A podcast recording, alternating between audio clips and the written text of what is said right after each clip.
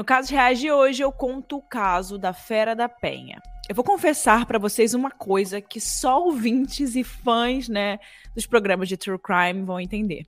Quando uma mulher é criminosa da vez, bate uma curiosidade diferente. Eu sei que vocês gostam de ver esses casos. É claro que eu não vou passar pano para ela, porque sim, ela cometeu um crime muito grave. Mas depois de incontáveis episódios onde o protagonista é, na maioria das vezes, homem, é interessante a gente trazer casos e perspectivas diferentes, inclusive mulheres criminosas. A protagonista do dia é brasileira. Vocês adoram caso brasileiro. E ficou muito conhecida na, na, década de 60 por ser a responsável por um crime que parou o país naquela época. Inclusive, o nosso amado Linha Direta, né, o programa de maior sucesso da Rede Globo, não sei se é verdade, só sei que para mim é. Ele teve um episódio sobre esse caso tempos depois dele ter acontecido e chamou tanto a atenção das pessoas que se transformou em livro, série, documentário e um filme também estrelado pela atriz Leandra Leal.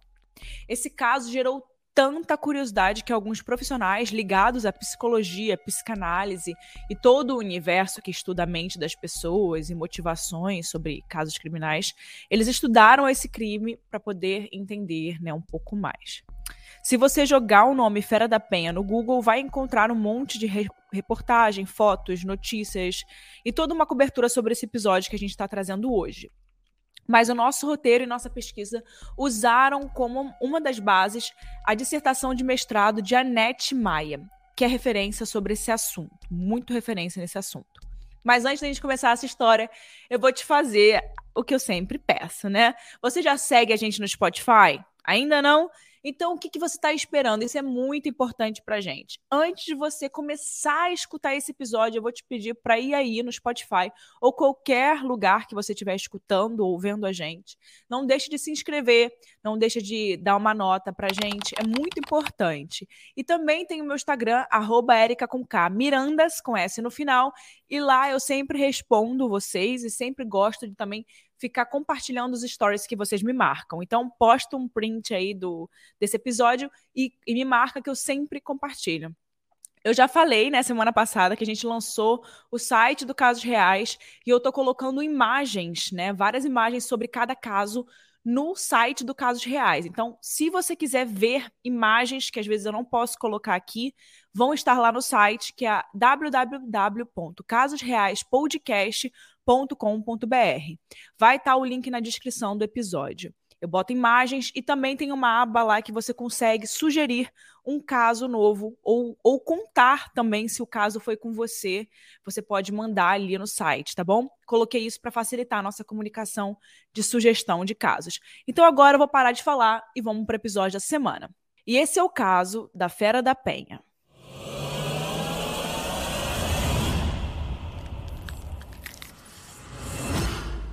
Brasil, ano de 1960. Os jornais cariocas estavam em chamas. Só se falava dela, a mulher assassina de 22 anos. Como todo crime, né, os, as pessoas que estavam envolvidos interessavam muito. Uma verdadeira história de amor que se transformou em tragédia e vingança. Os jornais se encarregaram de cobrir tudo, desde as motivações até a tentativa de confissão. A população estava pronta para fazer justiça e por isso todo cuidado era pouco, né, para poder evitar que essa criminosa fosse alvo de uma represália do povo, inconformado com tudo o que estava acontecendo. Então, realmente os jornalistas estavam com um pouco de medo de trazer ainda mais, né, problema em torno desse caso. A justiça entrou em ação. Os dias foram passando e a vida continuou. Afinal de contas, cada dia acontece uma coisa diferente. Por mais tenebrosas e difíceis que sejam as notícias, a vida continua. Anos se passaram e o programa Linha Direta reconstruiu esse caso. O programa acabou refrescando a mente das pessoas sobre esse dia tenebroso. E quem nunca tinha ouvido falar nesse caso passou a conhecer. Definitivamente era um crime impensável por vários motivos. E em 2007, uma outra fonte vinculada à editora Globo lançou um livro contando novamente, novamente essa história, né? Mas dessa vez trazendo dados um pouco diferentes do que o programa noticiou na época, levantando motivos ainda mais polêmicos para a ação dessa criminosa. Então eu vou te convidar para voltar um pouquinho no tempo comigo e a gente vai começar a contar a história de vida da nossa personagem. Neide Maia Lopes nasceu em 2 de março de 1937, no Rio de Janeiro. Ao longo da sua infância, o Brasil estava vivendo uma promessa de modernização que foi iniciada no governo Vargas, o GV, com a implantação de meios mais tecnológicos de industrialização e urbanização. E a mídia da época presenciava a ascensão de novas formas de levar a informação e aprimorar a comunicação, né? Estavam nascendo ali novas formas de comunicação. E todas essas mudanças influenciavam muito a forma de viver em sociedade e a visão a respeito do papel de homens e mulheres, né? Imagina, 1937, é muito tempo atrás, né? Principalmente para o Brasil. A infância de Neide foi uma infância comum.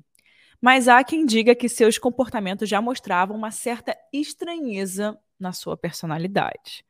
Em algumas fontes é possível encontrar informações de que, ainda menina, a Neide era uma criança super protegida pelos pais, que não a deixavam socializar com outras crianças. A sua vida naquela época parecia ser um verdadeiro né, isolamento, né? Era como se ela não conseguisse ter contato com outras pessoas. Então a sua personalidade foi se desenvolvendo e conforme ela crescia, ela se tornava uma jovem muito introspectiva, que gostava de ficar na dela, né? A Neide encontrava conforto e companhia nos livros, onde ela passava horas e horas se divertindo e se entretendo. Ela não era o que muitas pessoas considerariam atraente, né? O que a maioria considera. Aos 22 anos, ela pegava todos os dias o trem para trabalhar, né? Um caminho normal, uma vida normal. Aquele trajeto de trem era uma rotina para ela, então poucas coisas chamavam a sua atenção por não serem nenhuma novidade, né? A gente sabe quando a gente faz todo dia aquele mesmo caminho, a gente nem para para reparar em algumas coisas. E por causa disso, ela passava as viagens de trem imersa nos papéis, né, nos seus livros e também nos jornais. Então ela passava, ele usava, ela usava aquele tempo para poder ler alguma coisa. Um fato curioso sobre ela é que ela adorava ler casos de mistério e as histórias de Nelson Rodrigues. Em um determinado dia, tudo mudou. Pela primeira vez, a Neide encontrou algo mais interessante para dedicar a sua atenção enquanto ela voltava do trabalho. Antônio Couto Araújo, ele era um funcionário público que trabalhava como motorista, até então um completo estranho estava no mesmo vagão que o dela, né? E resolve puxar assunto. Os olhares se encontram, assim como o surgimento daquele desejo mútuo de conhecer mais a outra pessoa. Não demorou nada para que os dois se encontrassem com uma certa frequência e que passassem a fazer passeios juntos, né? Dando início a um relacionamento amoroso. Ao longo de seis meses, Neide e Antônio estavam juntos. Em meio a toda aquela paixão do início de relacionamento, aquela coisa, até que um dia Neide descobriu que Antônio estava guardando um segredo que poderia colocar em jogo a história dos dois. Ele era um homem casado e tinha duas filhas pequenas com Nilza, a sua esposa, né? Primeiro de tudo, primeiro de tudo, né, o Antônio mentiu para Neide, dizendo que era solteiro, né? É aquele bem comum, né, gente? A gente sabe que isso acontece. Mas Neide, que a essa altura estava completamente apaixonada pela primeira vez na vida dela, era nova, né, bem jovem, e ela, enfim, estava encontrando o afeto, o carinho que ela não teve na infância dela. Então ela decidiu continuar com o Antônio, como sua amante, enquanto ele promete se divorciar de sua esposa. Aquele clichê clássico, né? Enfim, você já, já conhece essa história. Para Neide, aquela situação era muito complicada e dolorosa. Ela amava o Antônio, mas tinha vergonha do, da situação que ela se colocou, né? Era amante. Imagina se os pais dela descobrissem, né? O que, que não poderia acontecer? Ela já tinha perdido né, a virgindade dela com o Antônio, sendo uma mulher solteira, em 1900 e, e bolinha, né, né? 1940, aquela época era bem diferente. Isso por si só era um choque para a sociedade daquela época. O tempo foi passando e o Antônio não fazia nada. Tudo estava muito cômodo para ele naquela situação, né? E Neide, por outro lado, ela sentia que precisava fazer alguma coisa, né? Acho que ela precisava dar tchau para ele, no caso. Mas enfim, né?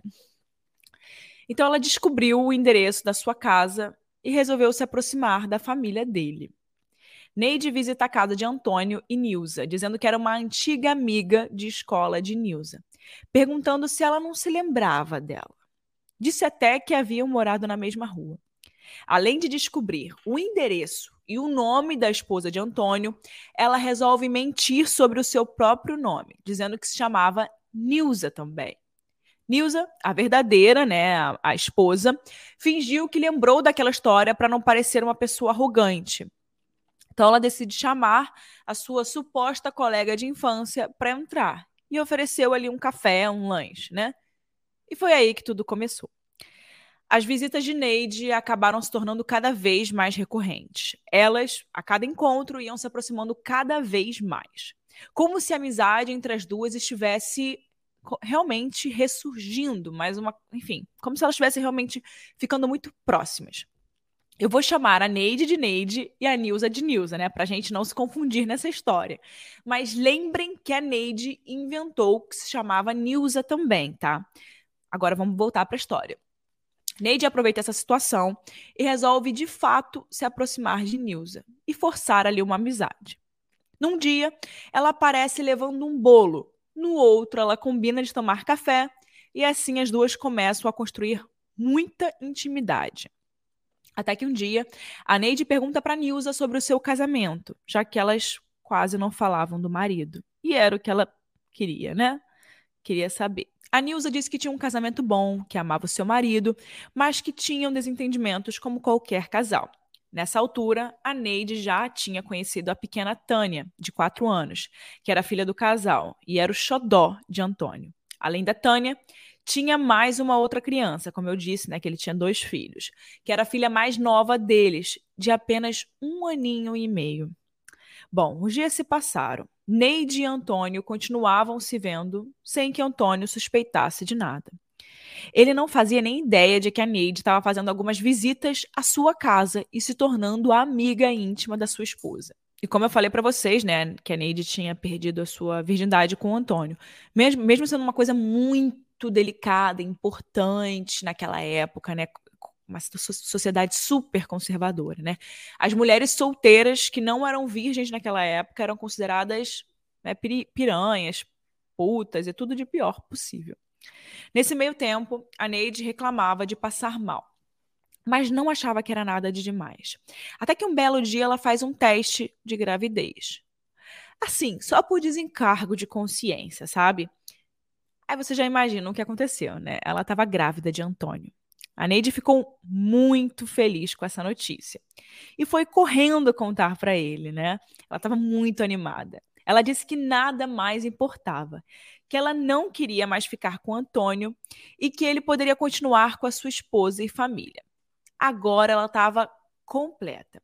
Ela só queria viver para esse bebê. Ela estava tão feliz nesse momento que ela até pensou que os seus pais iriam perdoar ela, né, quando descobrissem que ela estava grávida.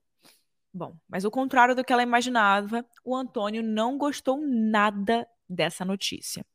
Ele queria que ela abortasse. E para Neide, essa resposta foi uma afronta dele. Ela deu um tapa em Antônio e recebeu outro tapa de volta. Neide mais uma vez reforçou que queria a criança e que não se importava em terminar aquele relacionamento. Ela inventaria para os pais alguma história né, sobre quem era o pai da criança e eles nunca descobririam quem era.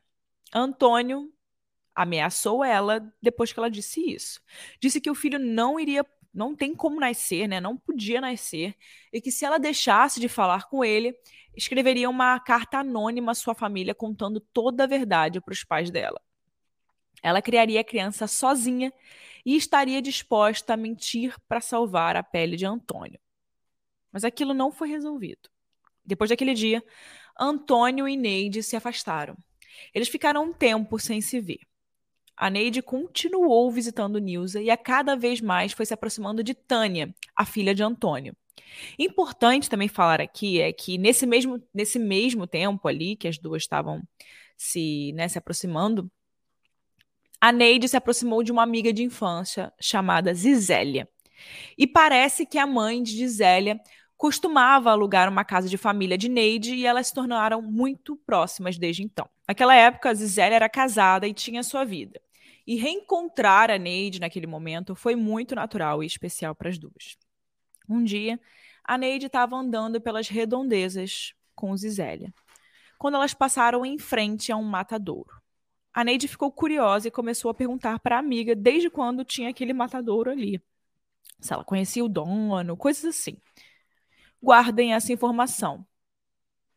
Voltando para a relação entre Antônio e Neide, a gente já sabe que o relacionamento estava um pouco né, ruim ali entre os dois. Eles ficaram os dois meses distantes um do outro porque Neide não aceitava tirar o bebê. Até que um belo dia, o Antônio apareceu ligou para Neide, disse que eles precisavam se ver e retomar o relacionamento. Falou que sentia muita falta dela e que, inclusive, a buscaria em casa para fazer um passeio na zona sul do Rio. De lá, eles iriam à casa de um amigo de Antônio e ele finalmente a apresentaria para esse amigo, já que ela não conhecia nenhum amigo dele. Eles chegaram em um apartamento na Rua Voluntários da Pátria, em Botafogo, e Antônio apresentou esse amigo a ela. E aí vem uma informação importante. Eu não sei se eu já comentei com vocês nesse episódio, mas a Neide tinha o hábito de escrever um diário. Então, muitas coisas que a gente está falando aqui foram tiradas do diário dela. No dia em que ela foi levada para aparentemente conhecer o amigo de Antônio, a Neide relata em seu diário que se lembra apenas de sair daquele prédio muito tonta, com enjoo, náuseas, algumas horas depois e que somente depois de Antônio ter dado uma carona para que ela chegasse em casa, ela percebeu o que tinha acontecido. Ela sentiu muitas dores e teve uma forte hemorragia, tendo a certeza de que ela tinha abortado seu bebê. Antônio a levou para uma clínica médica sem o seu consentimento para poder realizar um aborto. Dias depois, como quem não quer nada, o Antônio começou a se fazer de desentendido. Perguntou como estava a gravidez, como ela estava se sentindo. E a Neide estava muito puta nesse momento. O Antônio precisava pagar por tudo que ele estava fazendo ela passar. E mais do que isso, na cabeça de Neide, ela jamais poderia denunciar o Antônio, porque isso implicaria que todos soubessem do romance que eles tinham, né? Seria muito pior se ela fizesse alarde nessa situação. Ela precisava ficar na dela. E por conta de tudo isso que estava sofrendo, sentindo, todas essas, emoções, né, e essa tristeza que ela estava sentindo, a Neide passou a alimentar um forte desejo de vingança contra Antônio. Ela foi a uma loja de armas e busca por uma arma potente, calibre 32. O matadouro que ficava perto da casa da sua amiga também parecia ser um objeto do seu interesse. Porque cada, cada vez mais ela perguntava à amiga, né, a Zizélia, sobre aquele lugar e fazia alguns comentários sobre o que, que deveria acontecer, né? O que, que acontecia ali dentro daquele matadouro. É como diz aquela frase: cada segundo é tempo de mudar tudo para sempre. Então a Neide resolveu ligar para a escola de Tânia, se passando por Nilza, né, a esposa do Antônio. Ela diz no telefone que está doente, avisando que uma amiga, de nome Odete, iria buscar a Tânia na porta da escola. A diretora permitiu que essa amiga fosse buscar a menina e desligou o telefone. Estava tudo combinado. Momentos depois, quem chega na escola? Ela mesma, Odete. Quer dizer, né, a Neide, né, na verdade, se passando por Odete. Tânia, obviamente, reconhece Neide por conta das várias vezes em que ela esteve na sua casa. Então, ela sai da escola junto com a Neide, né? Ela era um rosto familiar para ela, uma criança. Você não vai imaginar alguma coisa ruim, né? Ela já viu aquela amiga na casa da mãe. As duas passeiam por algumas horas pelas redondezas de Piedade, no Rio de Janeiro. E parece que ali, durante o passeio, a Neide ligou para Nilza, a mãe de Tânia. E ela não se identificou quando ela ligou. E aí ela disse que era o sequestrador da sua filha, né? Então ela fez aquela ligação de sequestro. Depois disso, a Neide pegou a Tânia e levou para casa de Zizélia, no bairro da Penha. Chegando lá, a Neide pediu a Zizélia uma tesoura e cortou os cabelos da menina. A Zizélia não estava gostando nada daquilo e achou tudo muito estranho. Mas a Neide fazia de conta que estava tudo bem que a mãe da menina realmente tinha pedido para ela buscar a criança na escola e ainda por cima pediu para que cortasse o seu cabelo. A Neide alimentou a menina, se despediu da amiga e depois foi embora. Ela pegou Tânia pelo braço e seguiu com a menina pelas ruas de Piedade. Comprou pipoca, bala, pirulito e várias coisas que as crianças gostam, né? Depois disso, ela entrou em um armazém e foi comprar álcool. As duas ficaram uma pracinha até que foi ficando tarde. E a Neide foi andando com a menina para os fundos daquele matadouro, lembra? Quando elas chegaram lá, Neide empurrou a garota para ela andar na sua frente. Mas a Tânia caiu de lado na grama e se sujou de, de barro, lama. Então ela acaba machucando a coluna e começou a chorar. A Neide então pega o revólver Taurus calibre 32 que estava na sua bolsa, aponta para a cabeça de Tânia e atira. No mesmo instante, sem nem pensar muito, a Neide abre a garrafa de álcool e joga em cima da menina ainda viva. Pegou uma caixa de fósforos, acendeu, acendeu e jogou sobre ela, que estava toda molhada. O fogo subiu muito rápido e o cheiro de fumaça também. As pessoas que moravam ao redor viram aquilo e foram correndo em direção ao fogo. Chegando lá, conseguiram parar o fogo e encontraram o corpo. Corpo de Tânia, morta e queimada. Quando se deu conta do desaparecimento da filha, o Antônio na hora ligou para Saulo, um amigo seu que era jornalista, dizendo que sabia quem tinha sequestrado a sua filha, mas disse que tinha certeza que ela estaria bem, sem ferimentos. Ele conta que Neide era uma namoradinha, uma pessoa com quem tinha encontros e que ela jamais faria algo assim contra sua filha.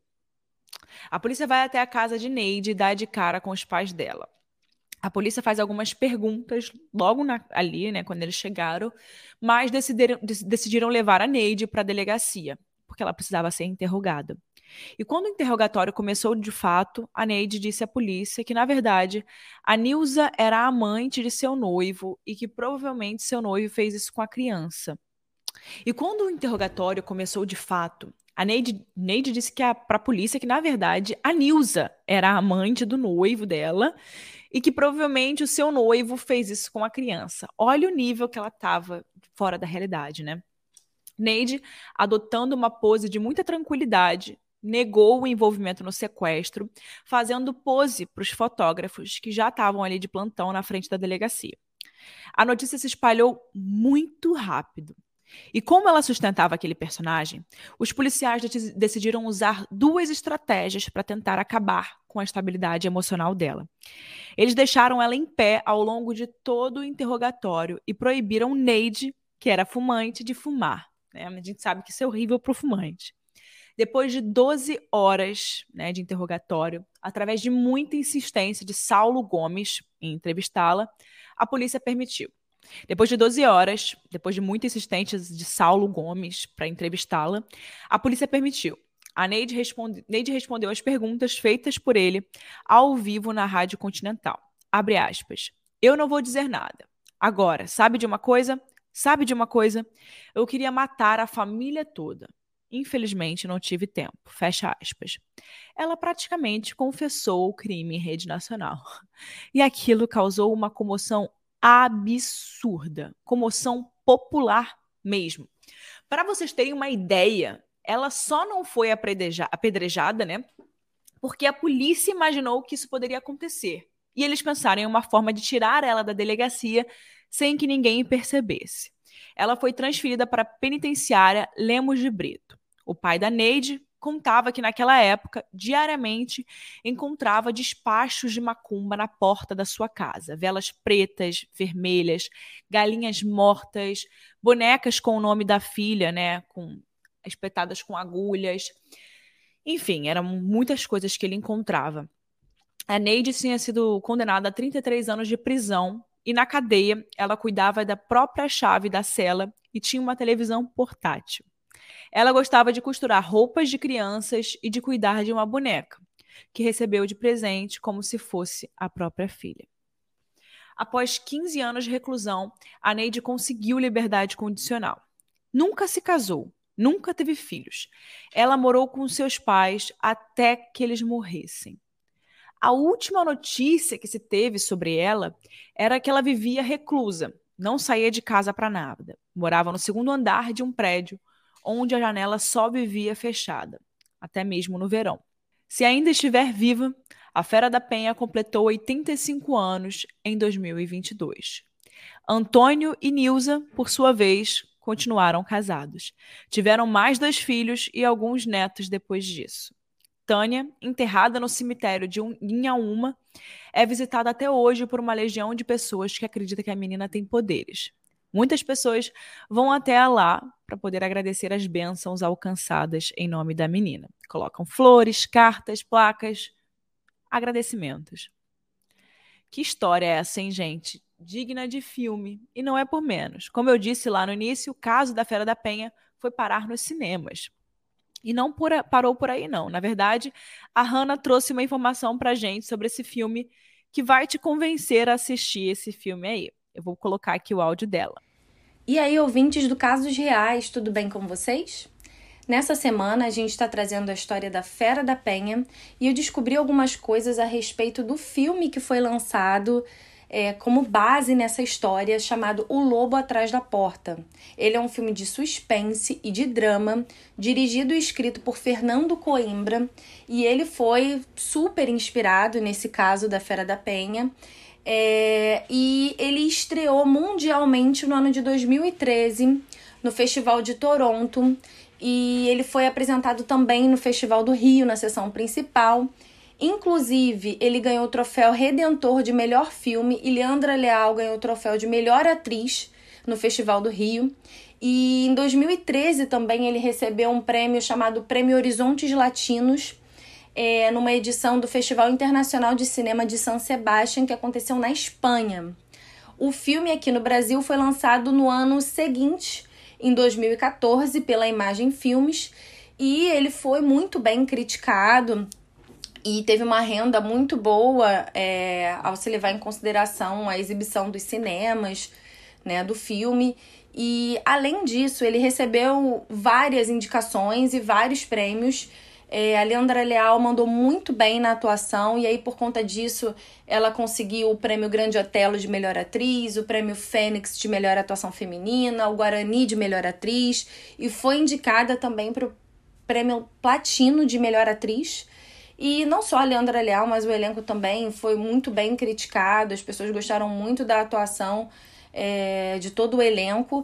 E hum, por conta né, dessa, desse sucesso que o filme fez aqui no Brasil e fora do Brasil, o filme entrou na lista feita pela Associação Brasileira de Críticos de Cinema como um dos melhores 100 filmes brasileiros de todos os tempos.